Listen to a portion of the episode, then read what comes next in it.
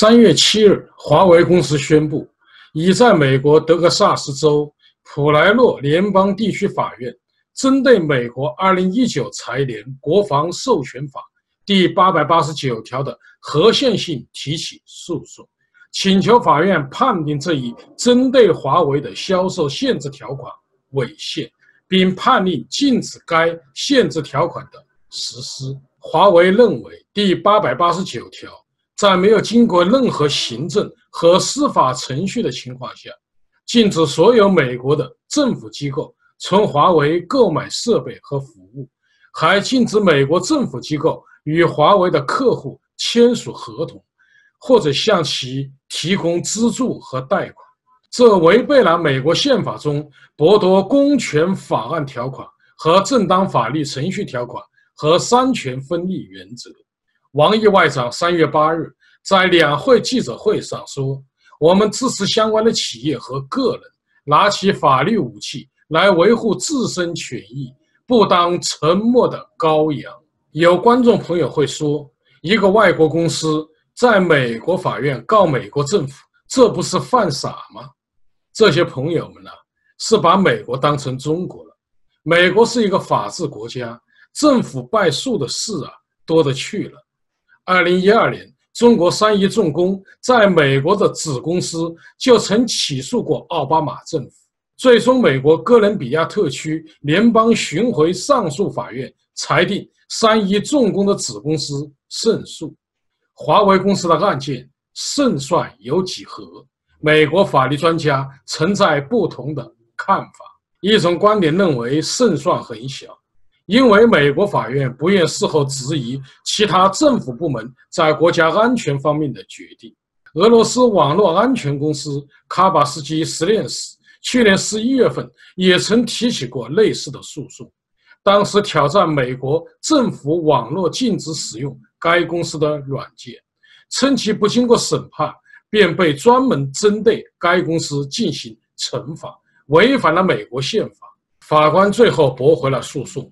指出指令是出于保护美国网络的正当动机。至于华为案是否会做出相同的决定，美国马歇尔法学院教授斯文表示，德州法院审理华为诉讼时不会受卡巴斯基案裁决的约束，但可能采取其推理。两岸争议具有相似之处，华为恐怕也相同被驳回。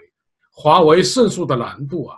相当于不用绳索去攀登珠穆朗玛峰。另一种观点认为，华为一案的情形与卡巴斯基案并不完全相同。卡巴斯基提出了两条诉求：第一条是针对美国国土安全部发布的禁令；第二条是针对由美国国会写进防务政策法案里的相关内容。也就是说，第一条是针对行政命令。第二条是针对法案的条文，而华为直截了当的把起诉的核心放在了第八百八十九条的合宪性上，而不是针对任何行政机构的禁令进行审查。在某种意义上，这种做法火力更集中，也更切中要害。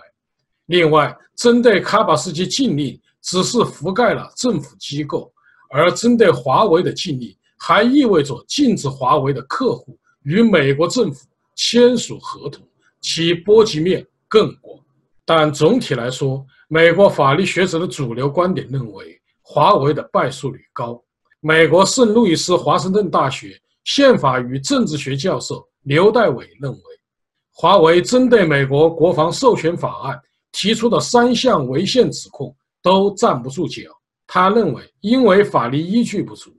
华为发起的这场诉讼很可能在审前动议阶段就会通过简易判决而不了了之。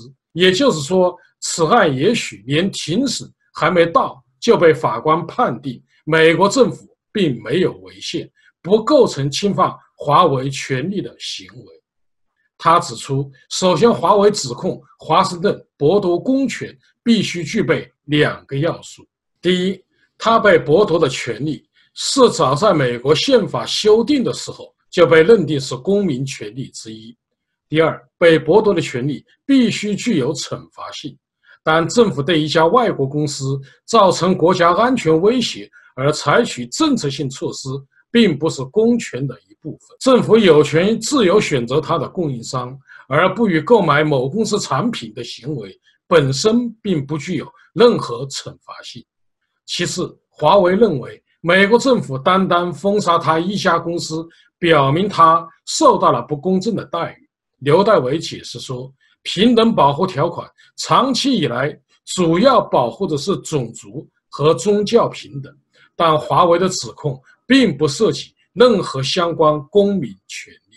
此外，华为提出，美国国会通过立法途径裁定华为威胁本国安全，违反美国立法权和司法权相对独立的宗旨，与法无据。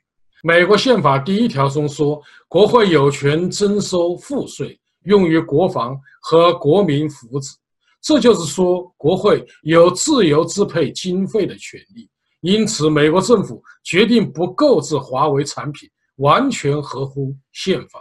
尽管这次华为起诉的胜算呢，并不是很大，但一家中国企业在美国起诉美国国会通过的法案条款违宪，这样的起诉内容可谓史无前例，甚至可以说。具有一定的创造性。下面我就华为公司的宪法诉讼和王毅外长呼吁不做沉默羔羊的事儿谈谈自己的看法。第一，华为任正非和王毅外长相信美国司法的独立性。如果华为认为美国的法院和中国一样都是党和政府的刀把子，没有独立性和公正性，自然他不会耗费巨资。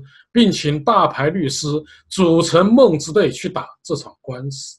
王毅外长也不会呼吁华为不做沉默的羔羊。华为公司能够在美国法院告美国政府，但他却不能也不敢在中国告中国政府和习近平，这无疑是个讽刺。当然，不仅华为，一九四九年以来，中国人呐，压根就没有这个权利。习近平在全面依法治国委员会首次会议上指出，必须坚持加强党对依法治国的领导，绝不能照搬别国的模式和做法，绝不能走司法独立的路。但正是司法独立给美国带来了司法公正。华为任正非和王毅外长如此迷信美国司法，是否在跟习大人唱对台戏？是否属于两面人？和高级黑是否在恶心习大人呢？第二，美国法官有权审查法律是否违宪，中国为什么不能？司法审查制度创立于美国，由联邦最高法院通过司法程序审查裁决立法与行政是否违宪的制度。二战以后就被其他国家所效仿。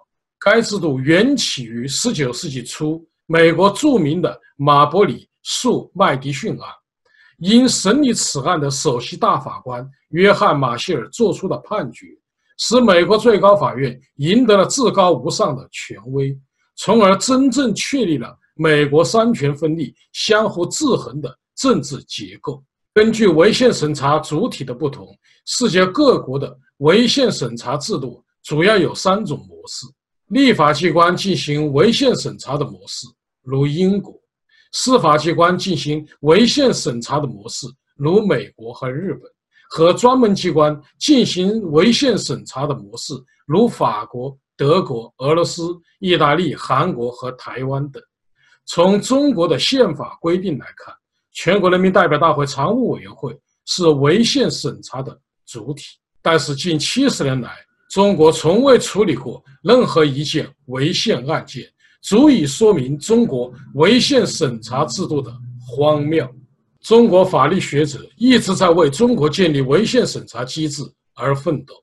二零零三年五月十四日，三位法学博士于江、滕彪和许志勇就曾孙志刚事件向全国人大常委会递交了审查城市流浪乞讨人员收容遣送办法的建议书，本希望开启中国的。违宪审查制度，但无果而终。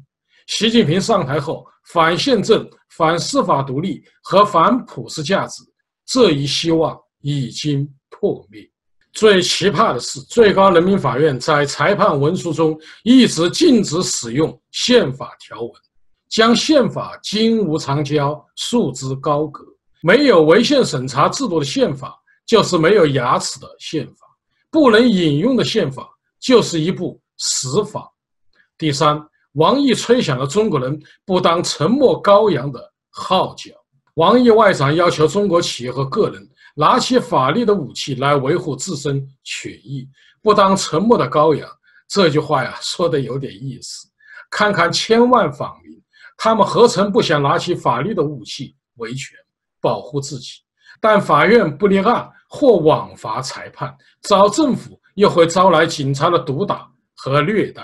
既然没有法律武器可拿，他们也只好学陈胜吴广与政府拼了。于是，讲述陈胜吴广故事的《陈涉世家》一文，从语文教科书中也就消失了。综上所述，华为的宪法诉讼，美国敞开大门欢迎，因为美国的法律就是在挑战中不断完善的。